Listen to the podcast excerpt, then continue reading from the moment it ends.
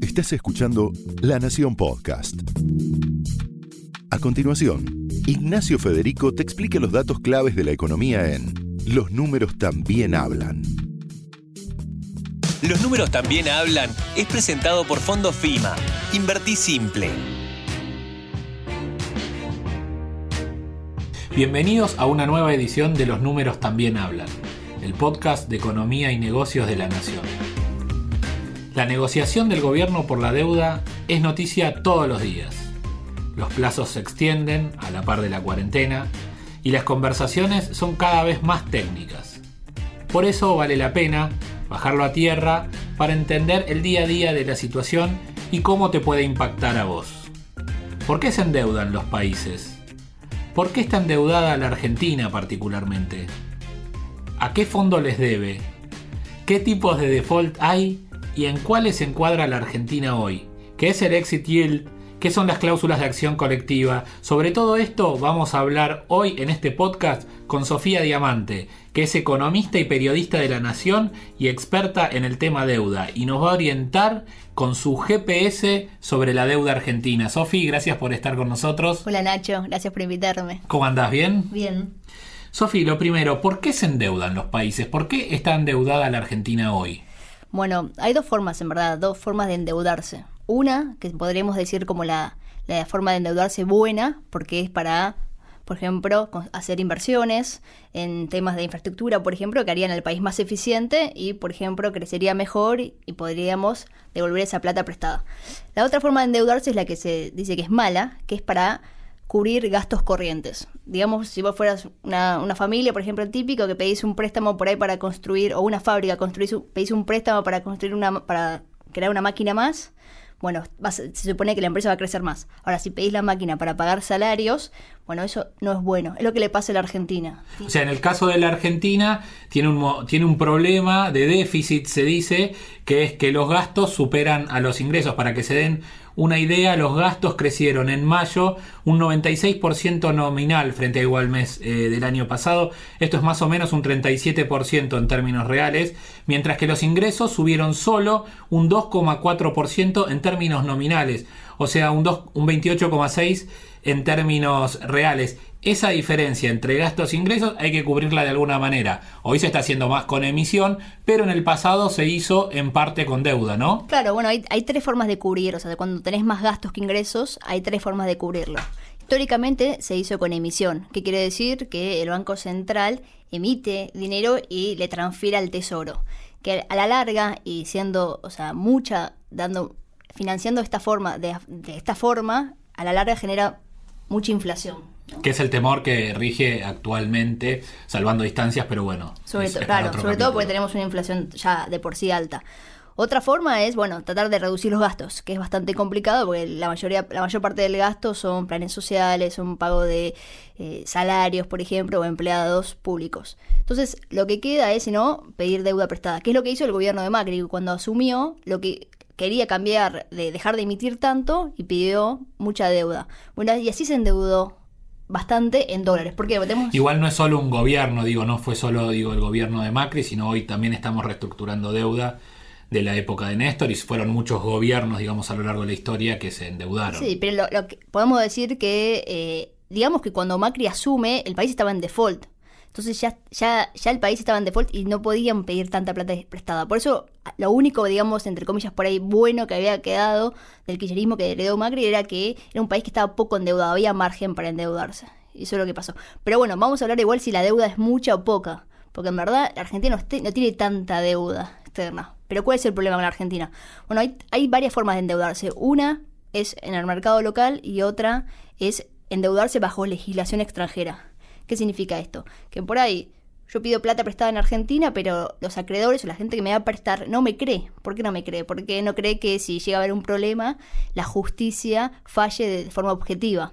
Entonces, ¿qué hace? O sea, la legislación de la deuda básicamente después es el lugar donde se dirime en caso de que hubiera una cesación de pagos o algún tipo de conflicto. Tal cual. Ese es el tema. Y pensemos que la Argentina ya entró en default ocho veces, eh, tiene una larga trayectoria, digamos, lo mejor siempre, digamos, lo que le piden los acreedores al país para prestarle una tasa de interés más, más baja, acordémonos que la tasa de interés lo que representa es el riesgo. ¿Qué riesgo de devolverme? ¿O qué riesgo de que si pasa algo, que, cómo se resuelve ese conflicto? Bueno, una forma de prestarle a la Argentina y de que sea una tasa más baja es que se emita bajo legislación extranjera, que generalmente es Nueva York o Londres, en su mayoría Nueva York. Pero después también hay deuda también bajo legislación local, o sea, eso también hay. E incluso hay deuda en pesos local, Claro, digamos. el tema es que eh, bajo legislación, legislación extranjera es muy difícil que te endeudes en pesos, por un tema que no hay pesos afuera, entonces es acá en la legislación local tenemos en pesos y en dólares. Pero bueno, más o menos la ¿cuánto es la deuda argentina? Vamos a ver. A ver, ponele números a este concepto de que se habla de la deuda. Bueno, estos son datos de la consultora Macroviews que dirige Carlos Melconian y esto tiene a diciembre de 2019. La deuda era 323 mil millones de dólares, ¿no? Que eso más o menos se puede decir que es un 70% del PBI, digamos. No es tan alta. Si lo comparás con otros países, eh, no es un número tan elevado en relación al PBI de la Argentina. Exactamente. ¿Cuál es el problema? Bueno, que mucha de esta deuda es en moneda extranjera, es en dólares. Entonces cada vez que nos devaluamos se hace mayor. Pero bueno, igual esto ya con las devaluaciones que tuvimos, que fueron fuertes en 2008 y 2019, sin embargo es 3.000, vamos a decir, 323 mil millones de dólares. De esos 323 mil millones de dólares, 129 mil millones casi un tercio es intrasector público. ¿Qué quiere decir? Que está en manos del ANSES, por ejemplo, Banco Central, son empresas públicas que nos pueden refinanciar, nos pueden Claro, seguir ahí dando la, la facilidad que tiene el gobierno es que a ellos es más fácil eh, reperfilar, refinanciar, patear para adelante básicamente e ir eh, manejándola un poco más. Exactamente. Y después encima hay unos 73 mil millones que son con or- organismos multilaterales, ¿no? El FMI principalmente, pero también el Banco Mundial, el BID, la CAF, el Club de París. Que también, digamos, no es que uno es fácil de, de reperfilarlos, pero se puede negociar y se puede pedir, tiene un momento de crisis, ayudas a refinanciarlo, hacer rollover, que vamos a ver después si querés que es el rollover.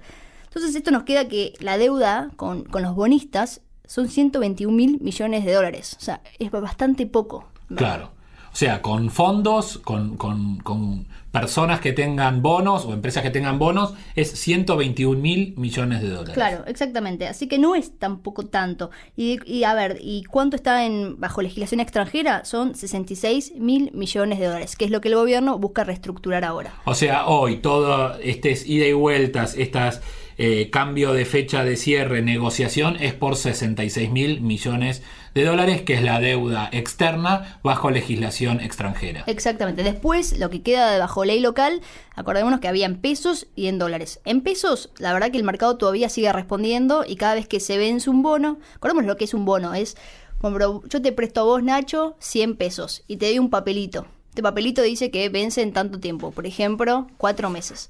A los cuatro meses, lo que puedo hacer es te pago esos 100 pesos más los intereses o puedo decir vuelvo a pedir plata prestada. Entonces vos me decís, sí, yo no los necesito, te vuelvo a prestar. Entonces eso se llama refinanciar. Generalmente lo que se dice es que las deudas se refinancian, no se pagan.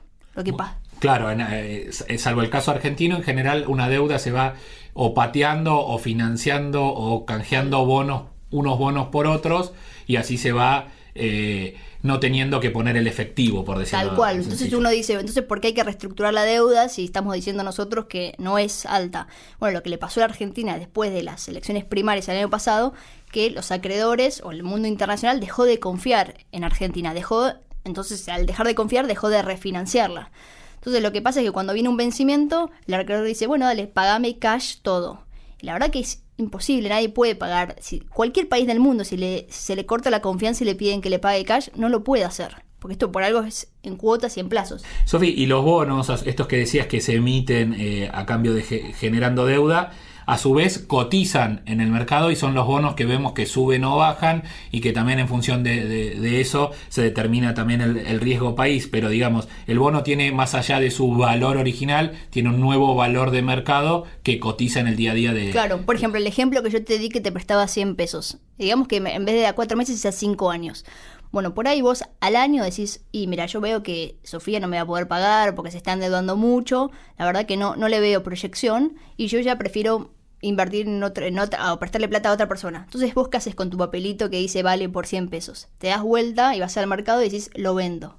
Bueno, ¿a qué precio lo vendes? Y depende, si Argentina es muy riesgosa y es poco probable, o yo soy muy riesgosa, es poco probable que te pague, la verdad que va a ser difícil que alguien te quiera comprar ese papelito y espere eso hasta llegar al quinto año para recibir la plata. Entonces, eso se llama lo que los bonos cotizan. Cuanto menos probabilidad hay de que Argentina pague su deuda, es cuando los precios bajan. Y es, es un riesgo cuando bajan demasiado, porque ahí es cuando entran los, los famosos holdouts o fondos buitres, que ya dejan de ser un fondo de inversión, es un estudio jurídico básicamente, que se encarga de esto, de buscar deuda que está cotizando muy barata en precios bajos, la compra, y entonces tiene un estudio, un buffet que dice, bueno, tengo todo el tiempo del mundo para litigar contra esa persona, ese país y recuperar la plata. Porque cuando se litiga, como decías, se cobra por el total de la deuda, ¿no? Exactamente, y generalmente es más beneficioso para ellos. Y volvamos a la deuda puntualmente eh, de la Argentina. O sea, ¿cómo, ¿cómo está hoy? ¿Cómo viene la negociación? ¿En qué situación eh, está la Argentina? La Argentina está buscando reestructurar 21 bonos, como decíamos, emitidos bajo ley extranjera por 66 mil millones eh, de, dólares. ¿Cómo, ¿Cómo sigue? Bien, bueno, primero esto empezó digamos, empezó la negociación cuando asumió el nuevo gobierno. Ahí, cuando dijimos se cortó la confianza y ya no es que el problema no, es que el país tenga un problema de solvencia, sino que no tiene forma de seguir refinanciando la deuda. Entonces, ¿qué hizo? Empezó a negociar. Lo que muchos le critican al gobierno es que tiró una oferta a caro seca. ¿Qué quiere decir? Que no es que fue hablando primero con los acreedores, ustedes qué quieren, yo quiero esto, y acercando posiciones desde el comienzo y en base a lo que fueron hablando, presentar una oferta directamente el gobierno presentó una oferta y después de haberla presentado empezó a negociar. Recordemos cuando presentas una oferta, lo haces ante la SEC en Estados Unidos, formalmente. ¿Que la SEC qué es? la SEC es como la Comisión de Valores de Estados Unidos. Se presenta en Estados Unidos porque esa deuda fue emitida bajo esa ley. Entonces el gobierno presentó, ¿qué, qué es presentar también una oferta? Es, bueno, hay tres formas de reestructurar la deuda. Yo te debo 100 pesos, bueno, no te puedo pagar en 5 años. Primero estirás los plazos. En vez de en 5 años te voy a pagar en 7. Por otro lado, se le puede haber una quita de capital, es decir, que a esos 100 pesos, en vez de 100 te voy a dar 97. Y después puede haber una quita de intereses o también los intereses que pagaba ese, ese cupón o ese título, también que se alarguen en el tiempo. Esas son las tres formas, digamos, cómo reestructurarla. Eso es lo que el gobierno presentó. Yo en vez de pagarte este tanto plata, te voy a, te voy a pagar mucho menos, en más tiempo. Y bueno, fue bastante baja la oferta. Y como decías vos, presentó una oferta unilateral hasta el punto, sin previa negociación, hasta el punto que tuvo una baja aceptación. Una vez que vos formalizás eh, la presentación de la oferta en la SEC, hay 10 días o un plazo estipulado en el que los bonistas tienen que contestar. ¿Y qué pasó? Los bonistas no hubo muy buena aceptación. El gobierno no da el, porcentaje oficial, muchos hablan de menos del 20%, pero en general el mercado coincide en que fue cercana al 13%. Esas son las fuentes del mercado, dicen que nada más hubo 13% de aceptación. Y acá es cuando entran a jugar las cláusulas de acción colectiva, si querés que, que, que hablemos. ¿Qué es lo que son? Bueno, estas cláusulas dicen que si vos presentás, o sea, el gobierno o el país presenta una oferta que consigue una mayoría, que en general puede ser el 75% de esa deuda, o sea, de los tenedores que tienen esa deuda, la aceptan, bueno, esa, esa oferta, esa propuesta se hace extensible al resto. Ya sea de que por más que haya un par de acreedores que no hayan aceptado la oferta, bueno, si el 75%, por ejemplo, le aceptó, ya está, se hace extensible al resto. ¿Esto cuál es la idea detrás de esto? Bueno, por un lado es que si aceptó una gran mayoría es porque la oferta es buena y por otro lado se busca que no queden unos pequeños acreedores ahí sin cerrar un acuerdo que después litiguen contra el país, que es lo que le ocurrió a la Argentina con la deuda en default de 2001. Pues te, claro, vos arreglás con casi la mayoría, pero te queda un remanente que después te obliga a volver a negociar. Claro, Argentina cuando había logrado el canje de 2005 y 2010 por esta deuda que entró en default en 2001, había logrado más o menos el 96% de aceptación, pero quedaba un 4% que siguió litigando y hasta el día de hoy sigue litigando. Hay un par de acreedores que todavía siguen. Entonces ahí entran a jugar las, las cláusulas de acción colectivas. Después también tenemos otro tipo de cláusulas. Digo, cada bono tiene, además de la cláusula de, acción colectiva, está la famosa cláusula RUFO, que fue muy famosa para la Argentina. ¿En qué consistió? Claro, bueno, la, cláusula RUFO lo que dice es que si uno le hace a un acreedor una oferta, una propuesta de canje, y después la Argentina, por ejemplo, y ese acreedor acepta, pero después la Argentina va y ofrece algo mejor, esa se hace, se hace extensiblemente para el resto, para el que no, no al que aceptó en primer lugar una oferta menor. Bueno, si al sí, primero le ofrecí 10 y después a otro viene y le, eh, le- le ofrezco 20, tengo que volver a 20 con el que ya había cerrado a 10. Exactamente. Esa, esa es la cláusula Rufo. De ahí a que sean tan importantes también las cláusulas de eh, acción colectiva que mencionabas antes para que no te queden estos remanentes con los que tengas que volver a negociar y las RUFO te hagan volver a negociar con los que ya cerraste, digamos. Tal cual. Se llama Rights, eh, Rights Upon Future Offerings, Rufo. Exactamente. ¿Y las paripasu cuáles son? Bueno, las paripasu van de la mano. Es, quieren decir que si uno le hace una oferta a un acreedor, ese acreedor, se tiene, como decíamos antes, se tiene que ser extensible para el resto. Tiene que haber el mismo tratamiento para todos los acreedores. Yo no puedo decirle a uno te ofrezco tanto y al otro voy y le ofrezco menos. Tiene que ser el mismo tratamiento para todos. ¿Por qué tomó relevancia en Argentina?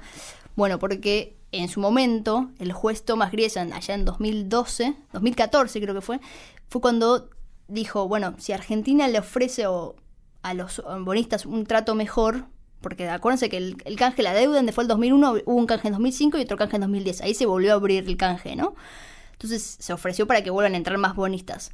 Hubo una mejora, entonces también hubo un tratamiento mejor. ¿Qué dice el, toma, eh, eh, el juez Griesa? Si le vas a dar un tratamiento a estos acreedores, también le tenés que dar el mismo tratamiento a los que no entraron en tu canje, que son los famosos fondos buitres. Sí, y, y de hecho también a lo que te obliga, además de, de los montos, es al mismo hecho de pagar. Digo, yo no puedo elegir pagarle a uno sí y a otro no por esta cláusula, sino que si yo le ofrezco pagar al bonista A, le tengo que también pagar al bonista B. Tal cual. Entonces, ¿qué dijo el juez Griesa? Vos le, le estás pagando a tus 96% de la deuda, de los tenedores de esa deuda que sí entraron al canje, bueno, le tenés que también pagar a los holdouts. Entonces lo inhabilitó, le puso un embargo, no le dejó pagarle a todo a los acreedores hasta que no le pague a los holdouts. Eso es lo que generó que la Argentina entre en 2014 en un default técnico. ¿Qué quiere decir? Que la Argentina quería pagar, estaba predispuesta, estaba de hecho haciendo los pagos, girándolos al exterior, pero un juez impuso que se prohibiera, que se haya, se haya- haya un embargo hasta que no se le pagara a- también a los holdouts. Que eso se, levantó, terminó levantando en 2016 cuando llegó el gobierno de, de Macri y volvió a negociar. Sofi, otra pregunta. A diferencia de, de los 90, hoy en la, la mayoría de las deudas soberanas están en manos de fondos de inversión y no de bancos. Y la gente escucha Ashmore, escucha BlackRock, escucha Fidelity, escucha Mor- Monarch. Eh, ¿Cómo se dividen estos? Hay, hay, hay grupos, digamos, de bonistas. ¿Y de, qué depende de que estén divididos de determinada o cual manera? Digo, ¿a quién le debe la Argentina? Bien. Primero sí, hay, hay grandes fondos. BlackRock, de hecho, es, no solo que es enorme, cada vez está creciendo más. Y por ejemplo, ahora en medio de la crisis eh, del coronavirus, la Fed, la Reserva Federal, que es el Banco Central de Estados Unidos, le dijo a BlackRock, vos manejá el dinero que yo estoy inyectando a la economía. O sea, digamos, para que vean el nivel de lo grande que son. Y contra esos jugadores es con la que la Argentina está negociando.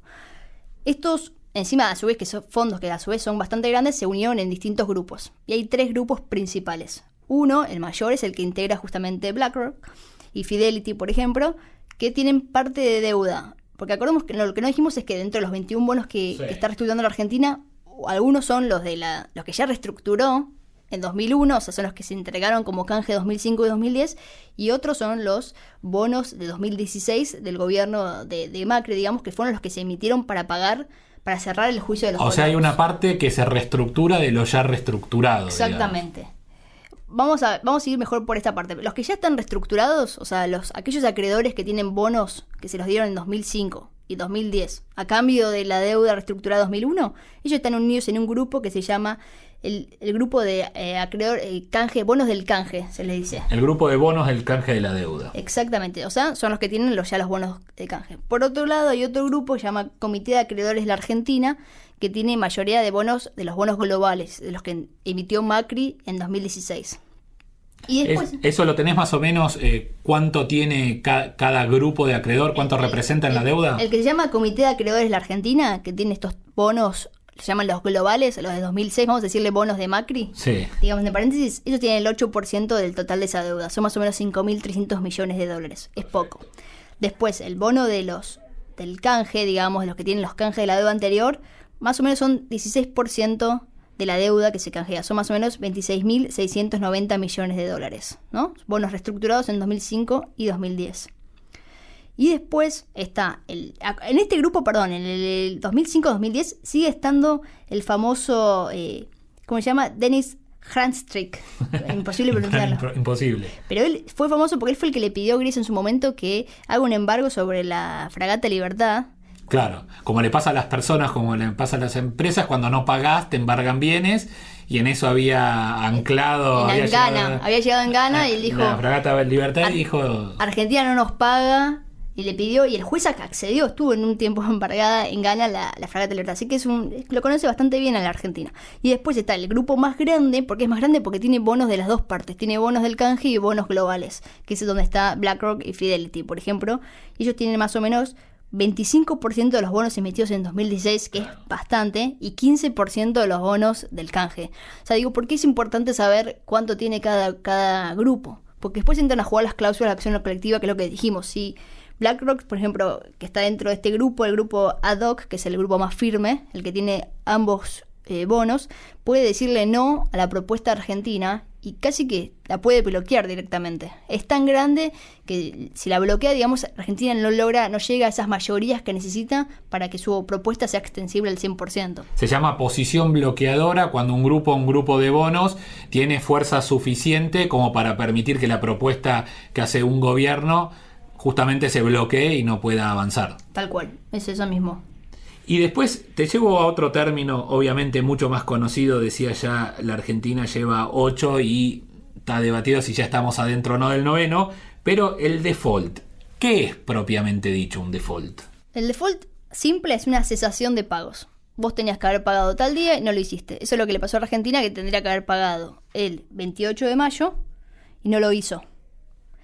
¿Qué pasó? El 28 de mayo, ¿por qué? Porque en verdad, cuando venció el bono, el bono. En realidad, el bono 22 de vence abril, el en 22 de abril, que lo que vencen ahí son tres bonos globales, eh, como explicabas vos, tres bonos de la era 2016. Macri, prácticamente de la época de, eh, de- de Toto Caputo, que era secretario de Finanzas, y ahí vencían intereses, como te contábamos, los bonos tienen capital intereses, vendían, vencían intereses por 503 millones, de, dólares. Exactamente. Y ni bien vencen, ahí no entras directo en default, sino que se abre un periodo de gracia de 30 días que te extienden por si no pudiste pagar por algo puntual.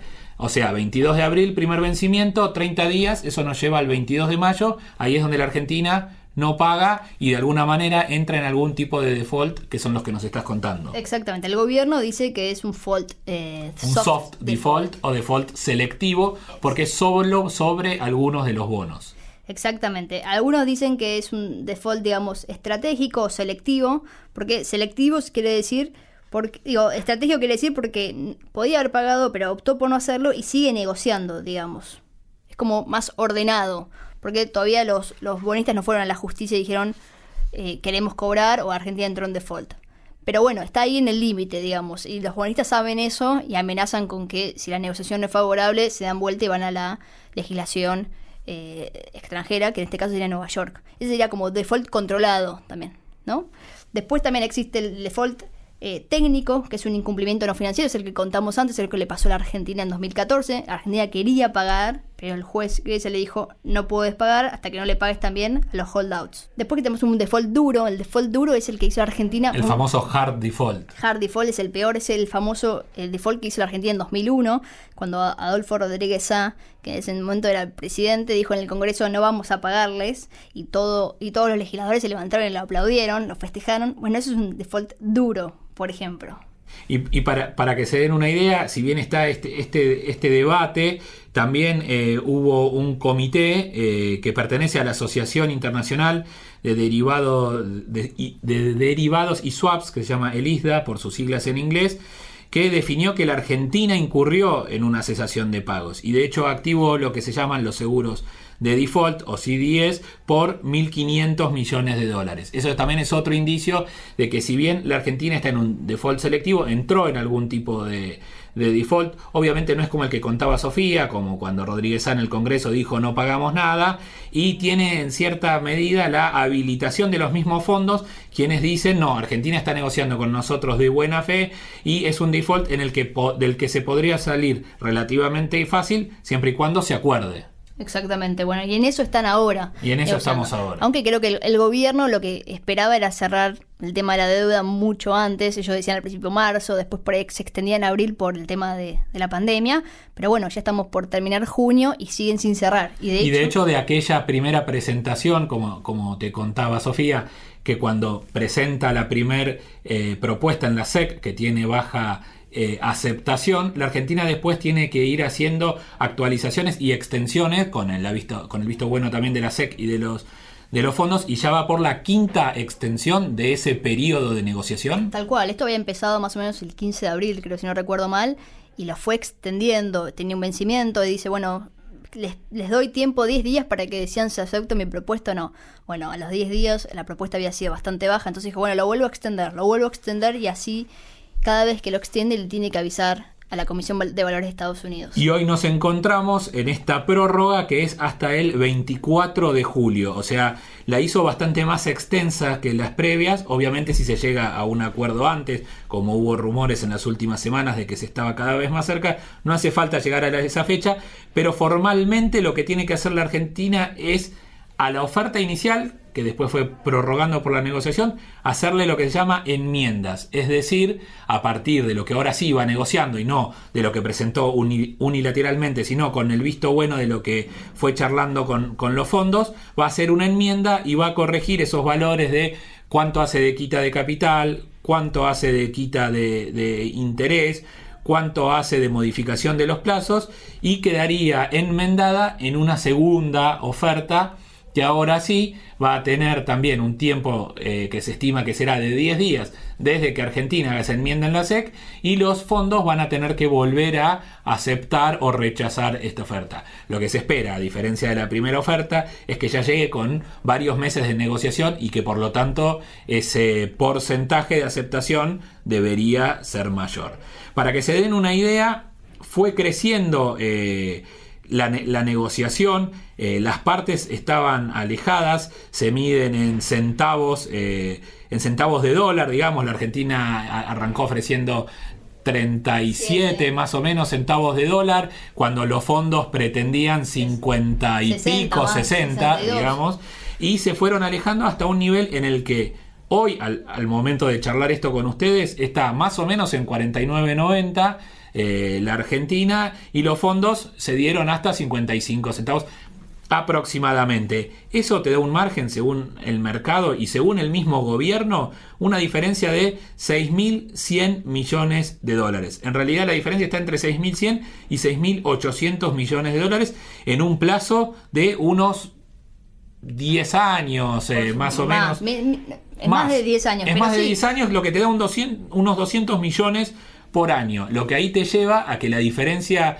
económica se logró ir acortando, pero, y no es poco, Sofi, quedan todavía tres ítems para seguir negociando. Exactamente, pero vos decías 200 millones de dólares, es más o menos lo que se le da en subsidios a aerolíneas argentinas, para que se tenga una dimensión de lo poco que es. Ya de por sí, la deuda esta que hay que reestructurar es 15% del PBI.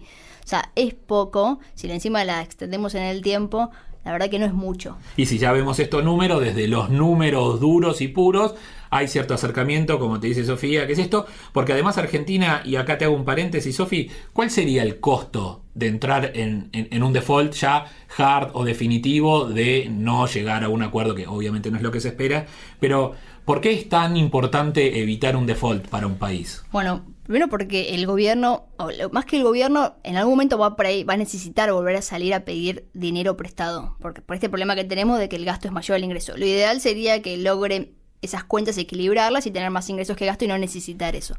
Pero bueno, sacando del gobierno de lado, vamos a hablar de las empresas privadas, que por ejemplo están IPF, están Geneia, la que se me viene en la cabeza, IRSA, son varias empresas, eh, Pan American Energy, que tienen espalda como para pedir dinero prestado y lo necesitan. Por ejemplo, basémonos en IPF nada más. IPF tiene que hacer inversiones en dólares si quiere desarrollar, por ejemplo, vaca muerta.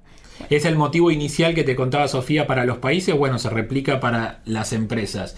Uno de los motivos por los cuales piden eh, deuda a las empresas es para crecer, para invertir, para crecer y que van pagando con las eh, facturación o con las utilidades que van generando. La única diferencia es que las empresas, en vez de emitir estos bonos soberanos, emiten lo que se llama, emiten lo que se llama obligaciones negociables. Exactamente, esa es deuda privada.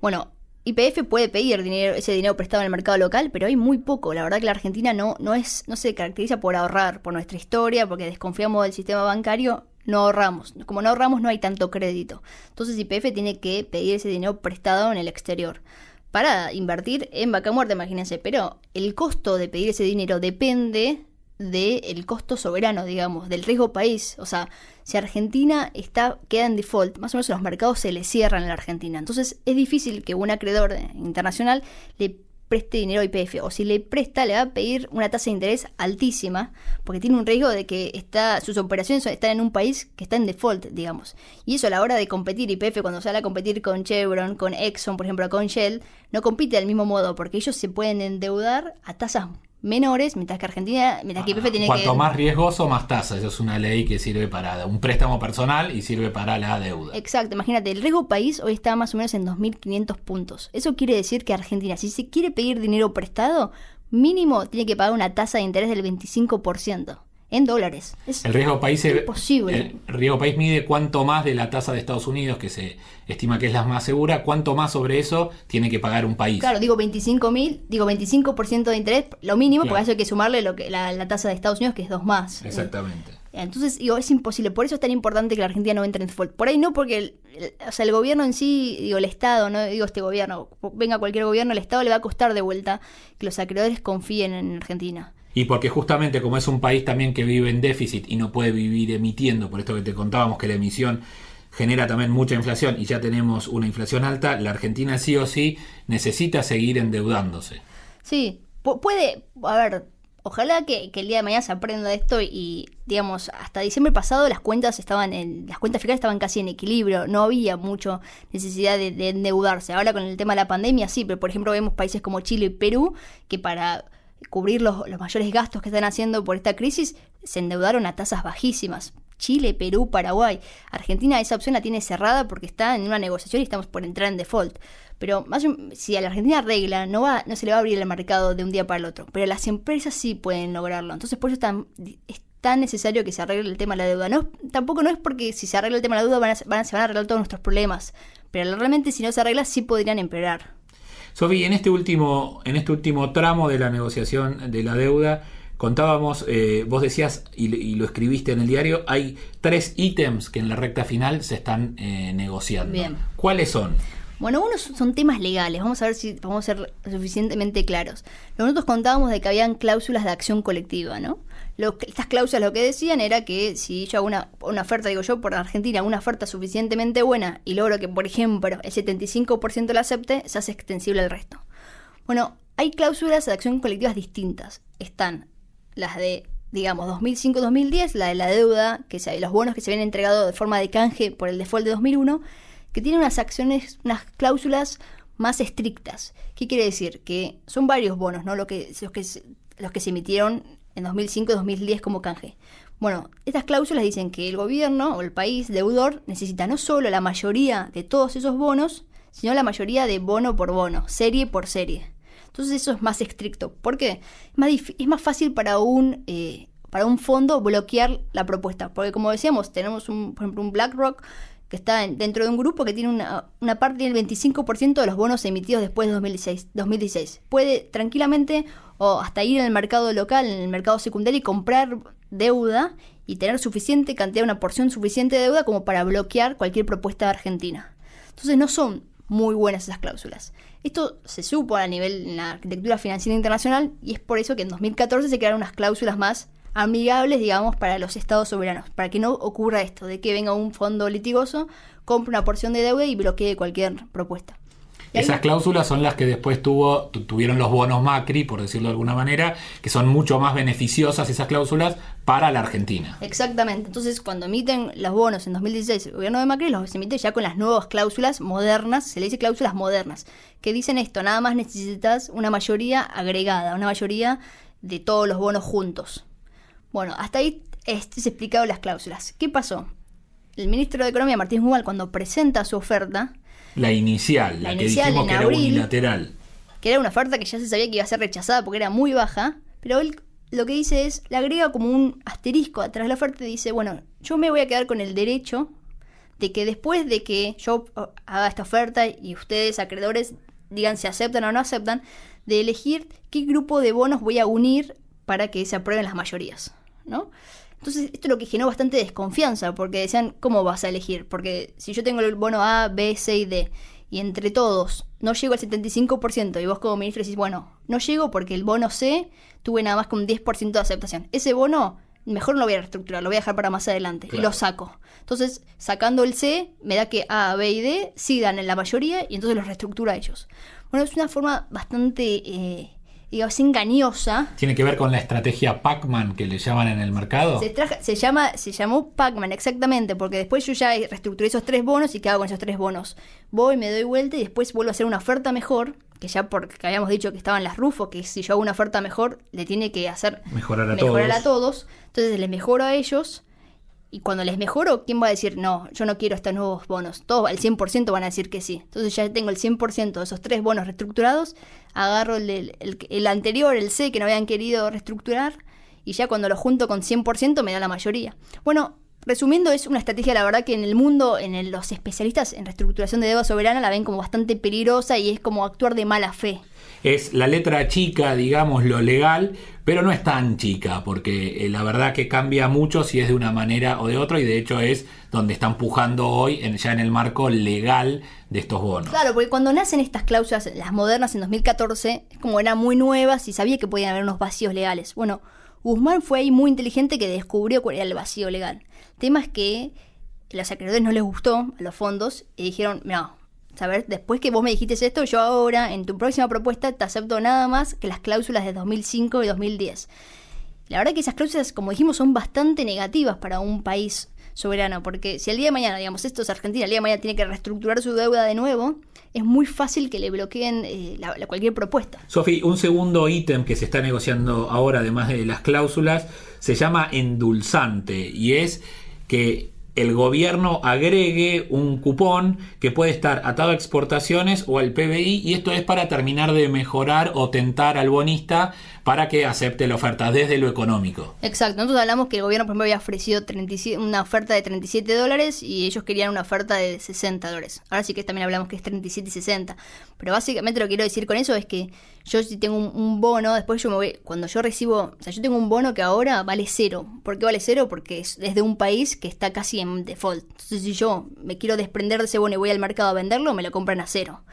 Pero la idea de esta reestructuración es que el día de mañana vos, Argentina, me, me vas a dar otro bono nuevo, porque vamos a, estar negociando y vamos a reestructurar. Es decir, que yo cuando, cuando te dé mi bono que valía 100, que ya no vale nada, vos me des uno nuevo, yo por ahí voy al mercado y lo quiero vender. Bueno, ahí es cuando lo vendo al mercado, ¿a cuánto vale? Eso es lo cuando hablamos a 50 o 50 centavos cada un dólar, eso es lo que nosotros nos referimos. Bueno, entonces lo que dice el gobierno es, yo te ofrezco además de, este, de esta oferta de 37 o 50, te voy a dar un endulzante que lo que ofrece el gobierno es un otro bono atado a las exportaciones.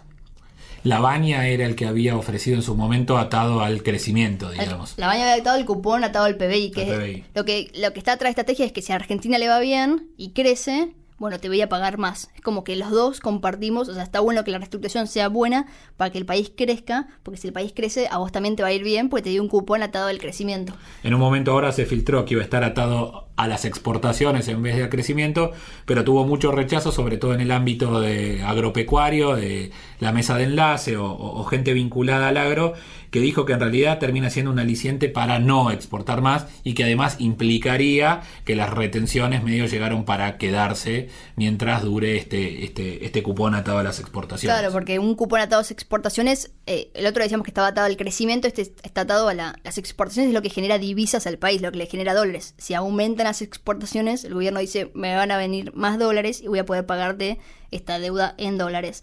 Esa es la idea. Pero bueno, lo- es verdad que el, sector agropecuario dice, y puedes tener incentivos a que no crezca tanto las exportaciones, así no pagas Para tanta no pagar deuda. más, claro. Es, además, lo que también, el problema que tienen estos cupones, que también le pasó a la baña en su momento, es que es difícil medir a ver, es difícil proyectar cuánto va a aumentar las exportaciones de Argentina. Como en su momento se creía que el PBI argentino iba a aumentar tanto y después de cerrar la deuda vinieron las famosas tasas chinas, que se le hizo imposible de pagar. Bueno, entonces es como son cupones, son los endulzantes que a veces es difícil. Digo, ¿cuánto le das vos? ¿Dos pesos? ¿Dos dólares? ¿Tres dólares? ¿Cuánto vale eso en la oferta total? Por ahí también viene parte de la negociación y el último punto está en el pago de intereses. Exactamente, bueno, eso básicamente es que eh, los bonistas quieren que una parte de los intereses que le debe el gobierno se los pague ahora a la hora de arreglar en cash, digo, vos dame estos dólares y el resto que se extiendan en el tiempo en un cupón y el gobierno quiere que todos los intereses se extiendan en el tiempo en un cupón, no pagar tanto ahora. El gobierno dice, yo ahora no puedo, estoy en medio de una crisis, una pandemia, te doy un cupón y te voy a ir pagando a lo largo del tiempo. Esos son, digamos, los últimos dos, el cupón atado al, al PBI o a las exportaciones, más el, el, pago de intereses, de cómo se haga. Son detalles porque la verdad que es poco lo que se está hablando y pueden haber concesiones. Lo que está en cuestión acá es el tema de legal, porque pensemos que Martín Guzmán era un académico que se especializaba en reestructuración de deuda. Realmente sería una gran derrota para él eh, tener que ceder en las cláusulas que él viene estudiando hace años que no deberían, según él, estar en, en, una, en una reestructuración de deuda. Tal cual, y, sería volver a las cláusulas de 2005-2010, digamos, todo el progreso, él dice, todo el progreso que se hizo entre el FMI y todos los agentes internacionales por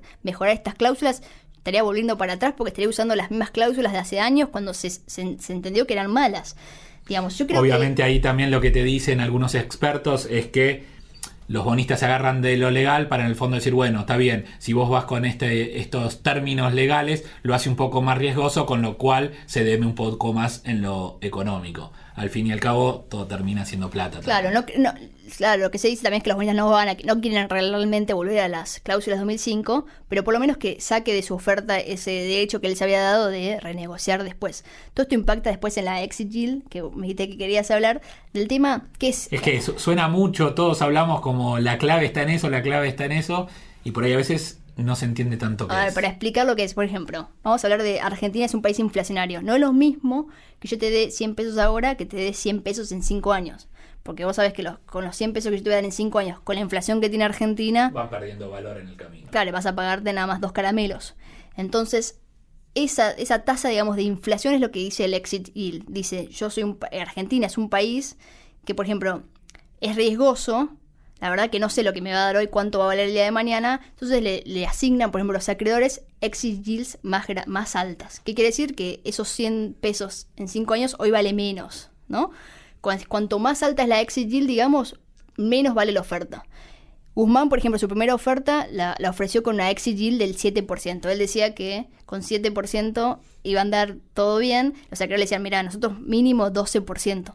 Que es es un tema porque no, no es que uno dice, bueno, cuál va a ser, no sabemos cuál va a ser la exit yield hasta que el día de mañana haya este canje de bonos y el mercado se dé vuelta y vaya a venderlos. Se hace un cálculo preliminar, pero es muy difícil saber exacto cuánto va a ser. Pero bueno, impacta mucho porque no es lo mismo, yo te digo, tener una inflación del 100% que tener una inflación del 2%, porque sabemos que con una inflación del 100% el día de mañana es este, estos 100 pesos valen mucho menos que, por ejemplo, es lo mismo que si yo te doy a vos 100 dólares hoy 100 esos 100 dólares en 5 años y te vas a poder comprar menos cosas porque también hay inflación en Estados Unidos. Pero la mayoría de las cosas te vas a poder seguir comprando. En Argentina no. Bueno, esa tasa, digamos, de inflación, esa tasa de exilil es lo que es la diferencia puntual. Hoy ya se está negociando como si fuera una, taxa, una tasa de, de descuento o de rendimiento del 10%.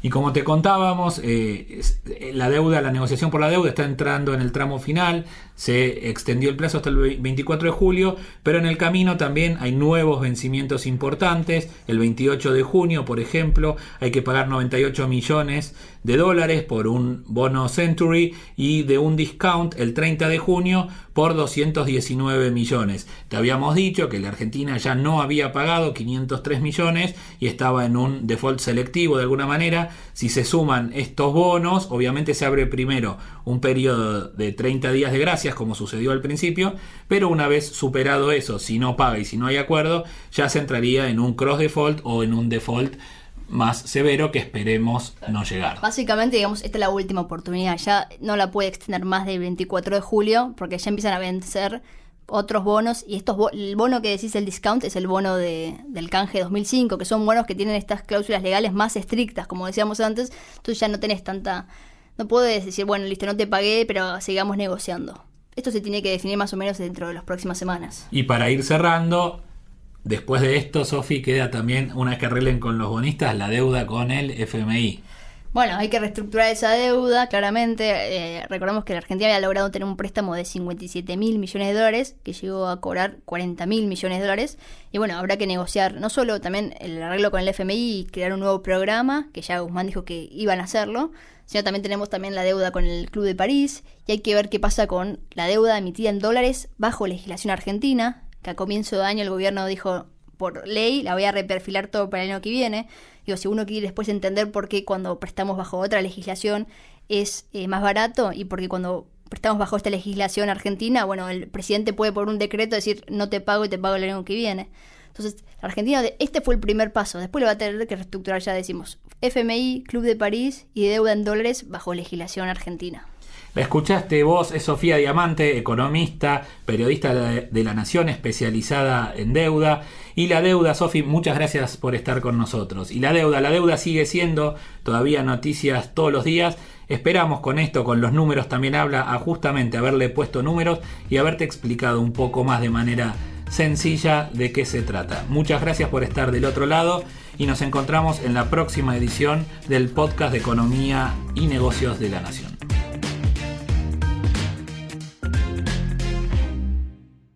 Esto fue Los números también hablan, un podcast exclusivo de La Nación. Escucha todos los programas de La Nación Podcast en www.lanacion.com.ar. Suscríbete para no perderte ningún episodio. Estamos en Spotify, Apple Podcast, Google Podcast y en tu reproductor de podcast favorito. Seguí escuchando La Nación Podcast.